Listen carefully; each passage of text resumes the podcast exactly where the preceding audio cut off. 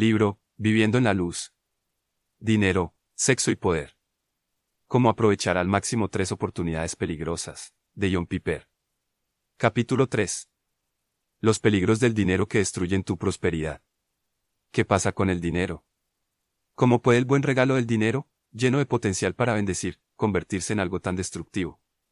¿Cómo se relaciona al cambio de la gloria de Dios por otras cosas? ¿Qué sucede cuando nos llega a controlar? El primer y el último mandamiento. ¿Alguna vez has llegado a pensar en la posibilidad de que el primer y el último mandamiento sean básicamente lo mismo y que funcionen como una especie de cercado que hace que los ocho mandamientos que están entre ellos sean posibles? El primer mandamiento es, no tengas otros dioses además de mí, Éxodo 20, 3. ¿A qué se refiere con, además de mí? El versículo 5 lo explica, yo, el Señor tu Dios, soy un Dios celoso. En otras palabras, tú, Israel, eres mi esposa. Si tu corazón va tras otro Dios, es como si una esposa fuese a la cama de otro hombre. Me enfurezco debido a mi celo santo. Tu corazón, tu suprema lealtad, tu amor, tu afecto, tu devoción y tu gozo me pertenecen. Así que cuando Dios dice, no tengas otros dioses además de mí, está diciendo, siempre has de tenerme como lo más importante. Has de deleitarte en mí más que en cualquier otra cosa. Nada de atraerte más que yo. Abrázame como a tu tesoro más supremo y satisfácete en mí. Ese es el primer mandamiento. El último de los diez mandamientos es, no codicies, versículo 17. En hebreo, la palabra, codiciar, significa simplemente, desear. Así que, al definir la codicia, la pregunta sería, cuando el deseo por algo, como el dinero o lo que éste puede comprar, se convierte en un deseo malo. Cuando un deseo legítimo se convierte en codicia. Mi sugerencia es esta, une el último mandamiento con el primero y obtendrás la respuesta. El primer mandamiento es, no tengas otros dioses además de mí. Es decir, nada en tu corazón debe competir conmigo. Debes desearme tanto que, cuando me tengas, estés satisfecho conmigo. Y el décimo es, no codicies. Es decir, no tengas deseos ilegítimos, no desees nada que ponga en riesgo tu contentamiento en mí. Así que, la codicia, es decir, los malos deseos, es desear cualquier cosa de tal forma que pierdas tu contentamiento en Dios. La advertencia más fuerte de Pablo sobre los peligros del dinero. Pongamos esto a prueba con la advertencia que hace Pablo sobre cómo el dinero se relaciona a nuestro contentamiento. En 1 Timoteo 6, 5 al 10, Pablo comienza describiendo a personas que se asemejan mucho a las descritas en Romanos 1, solo que ahora el enfoque está sobre el deseo desordenado por el dinero y no sobre el deseo desordenado por el sexo. Él habla sobre personas, de mente depravada, carentes de la verdad. Este es de los que piensan que la religión es un medio de obtener ganancias. Es cierto que con la verdadera religión se obtienen grandes ganancias, pero solo si uno está satisfecho con lo que tiene. Porque nada trajimos a este mundo, y nada podemos llevarnos. Así que, si tenemos ropa y comida, contentémonos con eso. Los que quieren enriquecerse caen en la tentación y se vuelven esclavos de sus muchos deseos. Estos afanes insensatos y dañinos hunden a la gente en la ruina y en la destrucción. Porque el amor al dinero es la raíz de toda clase de males. Por codiciarlo, algunos se han desviado de la fe y se han causado muchísimos sinsabores. Es claro que el dinero es peligroso. Sé que no es el dinero en sí mismo lo que destruye el alma, es la codicia. El deseo. Tal como dijo George MacDonald, ministro escocés del siglo XIX. Los ricos no son los únicos que están bajo el dominio de las cosas materiales. También son esclavos los que, sin tener dinero, son infelices por la falta del mismo. Sin embargo, Jesús dijo, les aseguro que es difícil para un rico entrar en el reino de los cielos. Mateo 19, 23. No dijo que fuese difícil que una persona que ama el dinero entre al cielo, sino que es difícil para una persona que es rica. De hecho, está diciendo que el dinero en sí mismo es peligroso, no maligno, solo peligroso, por lo fácil y rápido que podemos ser engañados por él. Jesús dijo, el engaño de las riquezas, ahoga, la palabra, Mateo 13, 22 Reina Valera contemporánea. El dinero es peligroso porque tiene mucho poder para engañar. Manejar el dinero es como maniobrar con un cable que puede electrocutarte. Eso es lo que Pablo le quiere decir a Timoteo, los que quieren enriquecerse caen en la tentación y se vuelven esclavos de sus muchos deseos. Estos afanes insensatos y dañinos hunden a la gente en la ruina y en la destrucción. Porque el amor al dinero es la raíz de toda clase de males. Por codiciarlo, algunos se han desviado de la fe y se han causado muchísimos sinsabores. 1 Timoteo 6, 9 al 10. Es un lenguaje muy severo. Tentación, se vuelven esclavos de sus muchos deseos, hunden a la gente en la ruina y en la destrucción. Sin duda, Pablo nos aconseja tener extrema precaución. Gran ganancia es la piedad acompañada de contentamiento. A través de los años, me ha sorprendido, considerando la advertencia de Jesús de que las riquezas hacen que sea difícil que las personas entren al cielo, y la advertencia de Pablo al decir que los que desean ser ricos caen en ruina y en destrucción, lo extraño de que tantos cristianos aún persigan las riquezas. Parece ser que no les creen o que piensan que serán la excepción a la regla, o que simplemente no creen que la palabra de Dios pueda decir lo que dice. Pero Pablo es claro, desear ser rico es mortal. Y hay más. La clave de este texto está en el versículo 6, Gran ganancia es la piedad acompañada de contentamiento. Reina Valera 1960. ¿Cómo podemos protegernos de esos efectos mortales del dinero? Respuesta, con un corazón que esté contento en Dios. Estás profundamente satisfecho en Dios, de tal manera que esa satisfacción, ese contentamiento, no colapsa cuando Dios te envía riquezas o escasez. La escasez puede destruir el contentamiento en Dios al hacernos sentir que Él no tiene cuidado de nosotros o que no tiene el poder para darnos lo que creemos necesitar. Y la abundancia puede destruir nuestro contentamiento en Dios al hacernos sentir que Dios no es indispensable, o que su valor como ayudador y tesoro es muy inferior al que realmente tiene. No es poca cosa aprender a mantener nuestro contentamiento en Dios. Este es el propósito de nuestra vida, mostrar que Dios es increíblemente glorioso. Y eso se refleja, entre otras formas, cuando demostramos que Él es suficiente para darnos el contentamiento en los mejores y peores momentos de nuestra vida. Pablo aprendió el secreto para lograr esto, no digo esto porque esté necesitado, pues he aprendido a estar satisfecho en cualquier situación en que me encuentre. Sé lo que es vivir en la pobreza, y lo que es vivir en la abundancia. He aprendido a vivir en todas y cada una de las circunstancias, tanto a quedar saciado como a pasar hambre, a tener de sobra como a sufrir escasez. Todo lo puedo en Cristo que me fortalece, Filipenses 4, 11 al 13. Pablo aprendió a contentarse. Esta es la clave para el uso apropiado del dinero en 1 Timoteo 6, 5 al 10. Pablo dijo que aprendió el secreto de su contentamiento. Sé lo que es vivir en la pobreza, y lo que es vivir en la abundancia. He aprendido a vivir en todas y cada una de las circunstancias. Filipenses 4, 12. ¿Cuál era el secreto? Creo que no lo hice en el capítulo anterior de Filipenses, es más, todo lo considero pérdida por razón del incomparable valor de conocer a Cristo Jesús, mi Señor. Por él lo he perdido todo, y lo tengo por estiércol, a fin de ganar a Cristo. 3, 8. En otras palabras, para ponerlo en términos actuales, si el mercado de valores sube y él obtiene ganancias, diría, Jesús es más valioso y satisfactorio que ver que mis riquezas aumenten.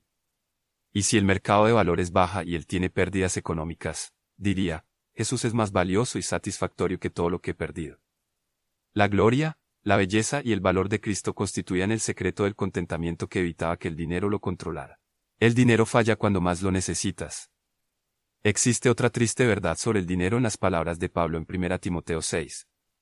En el versículo 7, Pablo aclara que el dinero te fallará cuando más ayuda necesites, cuando estés muriendo.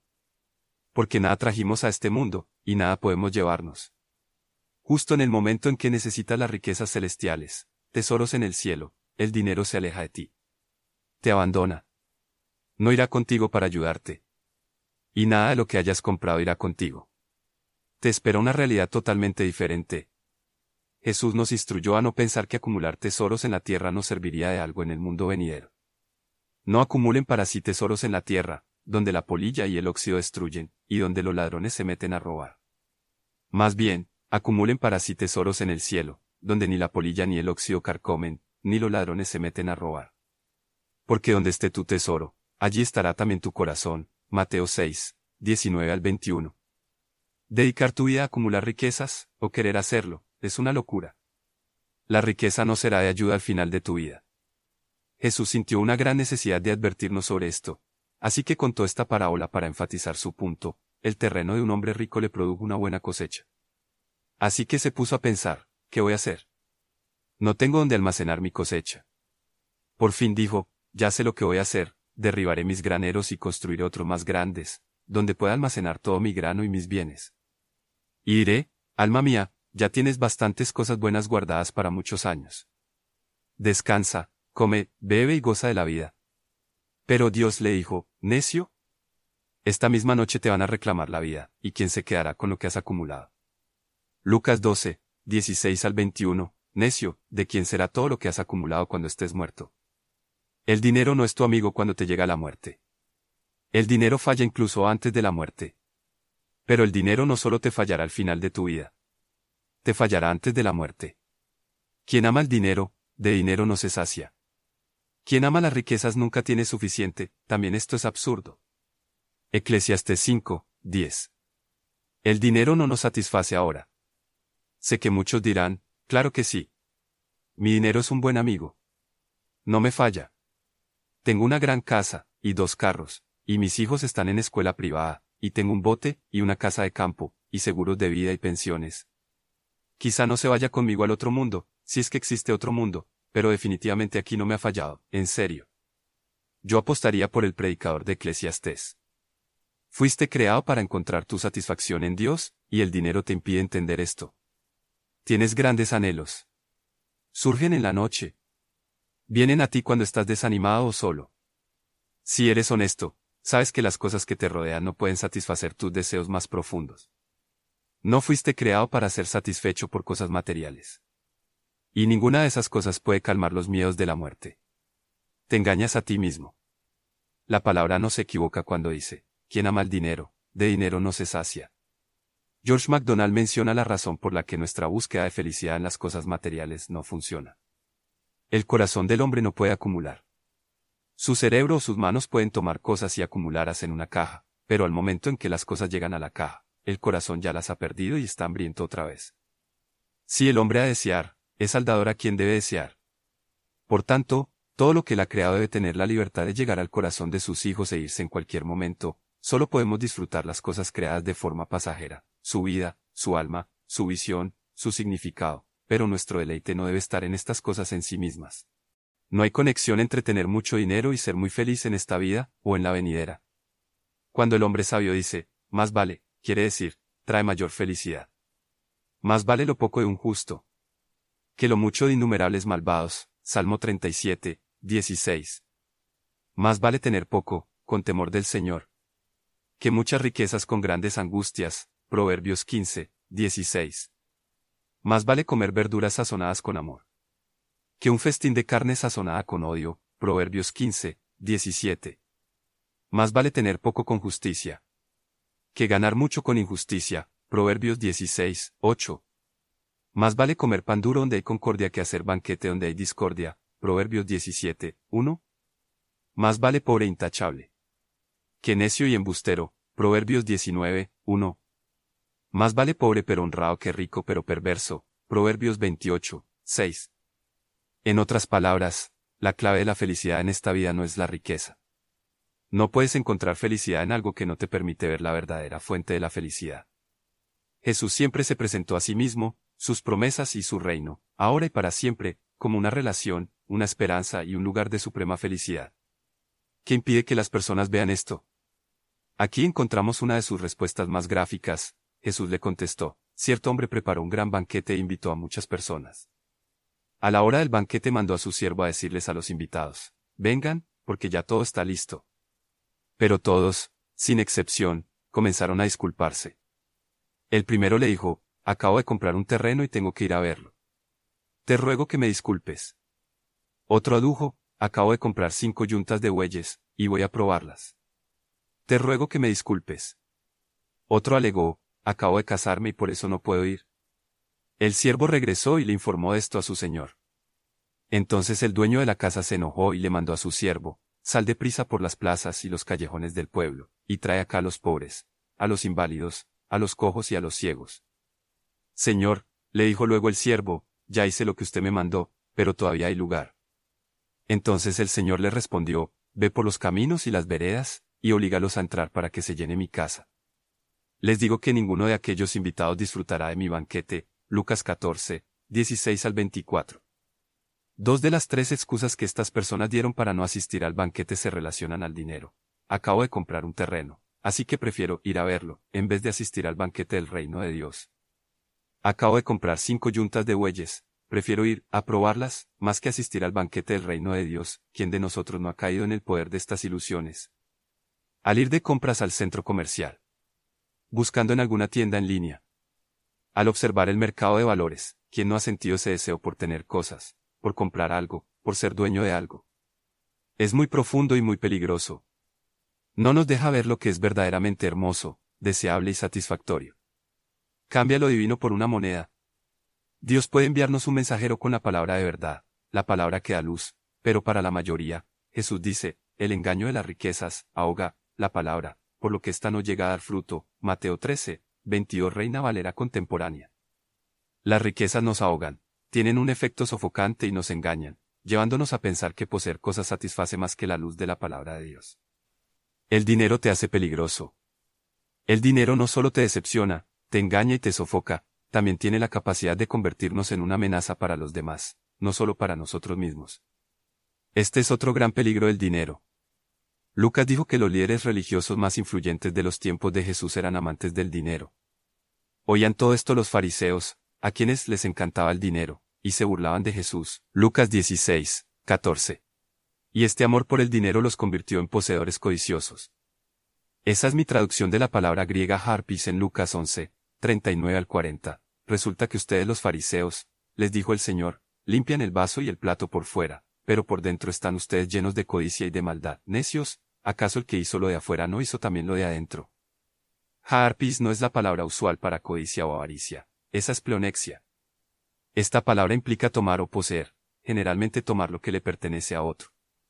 Es el tipo de codicia que provoca que los escribas devoren los bienes de las viudas y a la vez hagan largas plegarias. Lucas 20, 47. Así que la raíz del problema no era la precisión religiosa o el legalismo de los fariseos. Eso era solo para camuflar su amor al dinero. Y ese amor al dinero hacía que los fariseos fueran crueles con las personas, tanto que hasta devoraban los bienes de las viudas. Jesús relató una parábola para mostrar la manera en que las riquezas nos ciegan ante las necesidades de los pobres y nos vuelven indiferentes hacia los demás. Había un hombre rico que se vestía lujosamente y daba espléndidos banquetes todos los días. A la puerta de su casa se tendía un mendigo llamado Lázaro, que estaba cubierto de llagas y que hubiera querido llenarse el estómago con lo que caía de la mesa del rico. Hasta los perros se acercaban y le lamían las llagas. Resulta que murió el mendigo, y los ángeles se lo llevaron para que estuviera al lado de Abraham. También murió el rico, y lo sepultaron. En el infierno, en medio de sus tormentos, el rico levantó los ojos y vio de lejos a Abraham, y a Lázaro junto a él. Así que alzó la voz y lo llamó, Padre Abraham, ten compasión de mí y manda a Lázaro que moje la punta del dedo en agua y me refresque la lengua, porque estoy sufriendo mucho en este fuego. Pero Abraham le contestó, Hijo, recuerda que durante tu vida te fue muy bien, mientras que a Lázaro le fue muy mal, pero ahora a él le toca recibir consuelo aquí, y a ti, sufrir terriblemente. Una de las principales lecciones que Jesús destaca de esta parábola la encontramos en el versículo 25. Los ricos e indiferentes celebran en este mundo, los pobres y fieles celebran en el venidero. Y lo que hacía que esas celebraciones fueran tan escandalosas, espléndidos banquetes todos los días, es que Lázaro estaba, a la puerta de su casa. Él solo quería migajas de la mesa de aquel hombre rico, pero los perros le hacían más caso que él. Esto es lo que las riquezas pueden llegar a hacerle al alma humana. No solo pueden arruinar nuestra felicidad, sino que también pueden hacernos crueles e indiferentes hacia los demás, el rico que ignora al pobre, el padre adicto al trabajo que descuida a sus hijos, el soldado mercenario que no se preocupa por sus compañeros, los lobos vestidos de ovejas que se hacen pasar por pastores del rebaño, los proxenetas que exigen su dinero mientras convierten a niñas en prostitutas. Los posibles efectos de la riqueza son horrorosos e interminables. La confesión y la pregunta de Megan.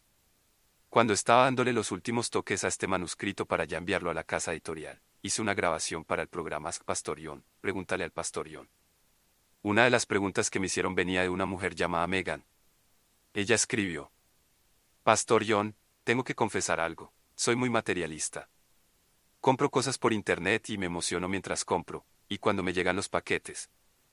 Sé que tengo que dejar de hacerlo, y quiero dejar de hacerlo. Pero, ¿cómo lo hago? ¿Y por qué tengo este problema? Esto es lo que le contesté a Megan a través de mi programa. He experimentado tu problema, Megan, así que puedo hablar con cierta empatía, aunque para mí, la tentación se restringe casi exclusivamente a los libros. Me encanta buscar libros en línea. Me da placer pulsar el botón para comprar un libro. Y cuando llega el paquete, estoy seguro de que siento un placer similar al que describes. Así que debo cuidar mi alma en este tema. Son aguas peligrosas las que estamos navegando. Porque nos da placer comprar cosas, cosas, que podemos sostener en nuestras manos, y porque aumenta nuestro entusiasmo cuando nos llegan esos paquetes. Al tratar de analizar mi propio corazón, y leer sobre la experiencia de otros, y observar cómo intentan vendernos las cosas, me parece que el placer nace principalmente de la mentira que nos creemos de que comprar y recibir algo nos dará vida o cierto poder. Cuando me llega un libro, por ejemplo, me lleno de euforia y me da la sensación de que mi vida será mejor. Mi conocimiento crecerá. Mi influencia será mayor.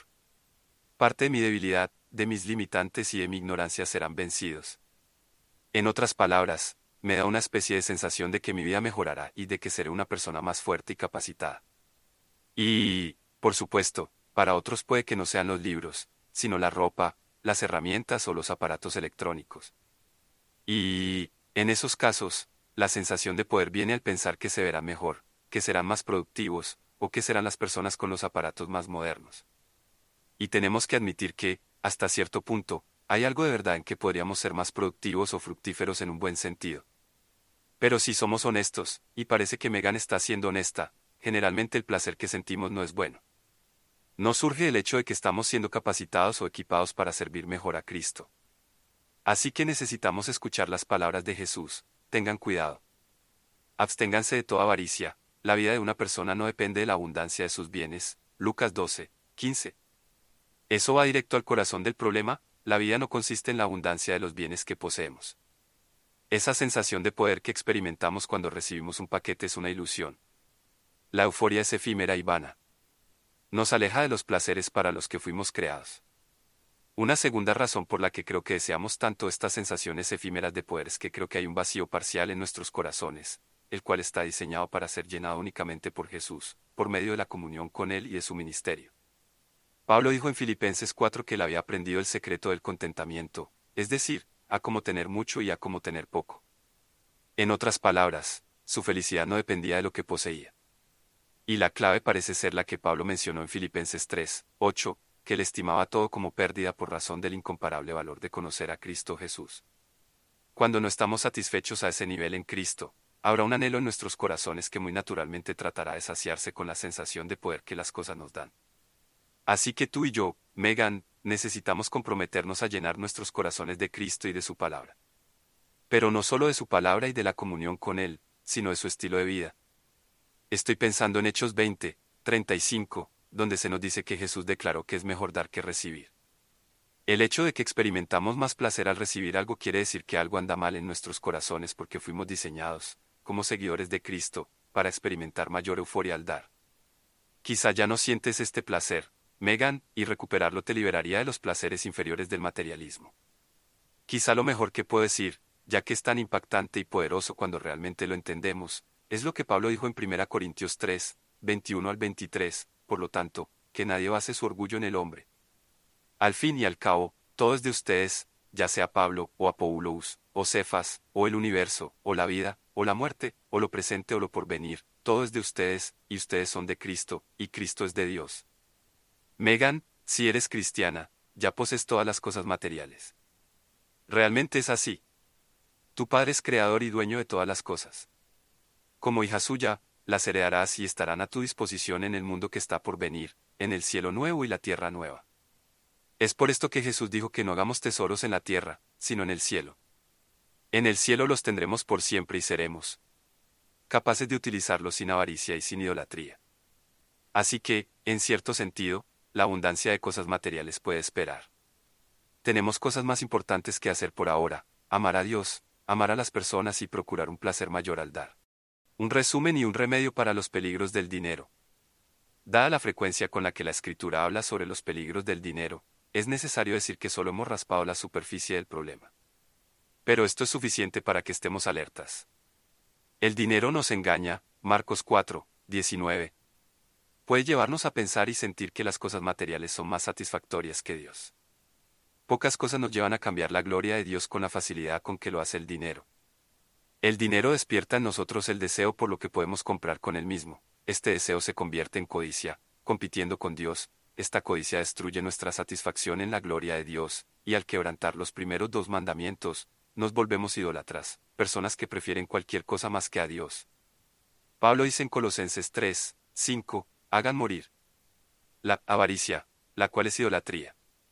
Una de las mayores motivaciones para no amar el dinero o para vencer nuestros miedos respecto al dinero, la encontramos en Hebreos 13, 5 al 6.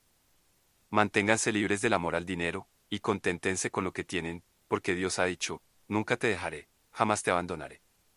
Así que podemos decir con toda confianza, el Señor es quien me ayuda, no temeré que me pueda hacer un simple mortal. Nota que el escritor de Hebreos está argumentando. Es decir, está dando razones.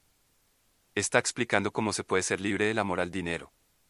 Sean libres del amor al dinero y conténtense con lo que tienen, porque Dios ha prometido algo. Así que el poder del amor al dinero debe ser vencido por la promesa que Dios nos ha hecho. ¿Cuál promesa? Nunca te dejaré, jamás te abandonaré. En otras palabras, si disfrutas de la presencia de Dios más que de la presencia del dinero, serás libre por la promesa de su presencia. Seremos libres de la satisfacción que da el dinero cuando estemos más satisfechos con la presencia de Dios. Así es como hacemos morir la codicia. La matamos con la espada de la palabra de Dios, la cual nos promete más de Dios. El argumento continúa. En el versículo 6, el escritor dice, así que, oh, por tanto. ¿Por tanto qué? Por tanto, podemos decir con toda confianza, el Señor es quien me ayuda, no temeré que me pueda ser un simple mortal. Gracias a la promesa de la gloriosa presencia de Dios, nunca te dejaré, los miedos que me hacen codiciar el dinero ya han sido vencidos. Dios, y no el dinero, es mi refugio. Dios, y no el dinero, es mi seguridad, consuelo y paz. Ahora el sol de la gloria de Dios es el centro de mi universo, y con su fuerza gravitacional hace que el planeta del dinero empiece a moverse hacia su verdadera órbita de servicio en nuestras vidas, una órbita que veremos con más detalle en el siguiente capítulo.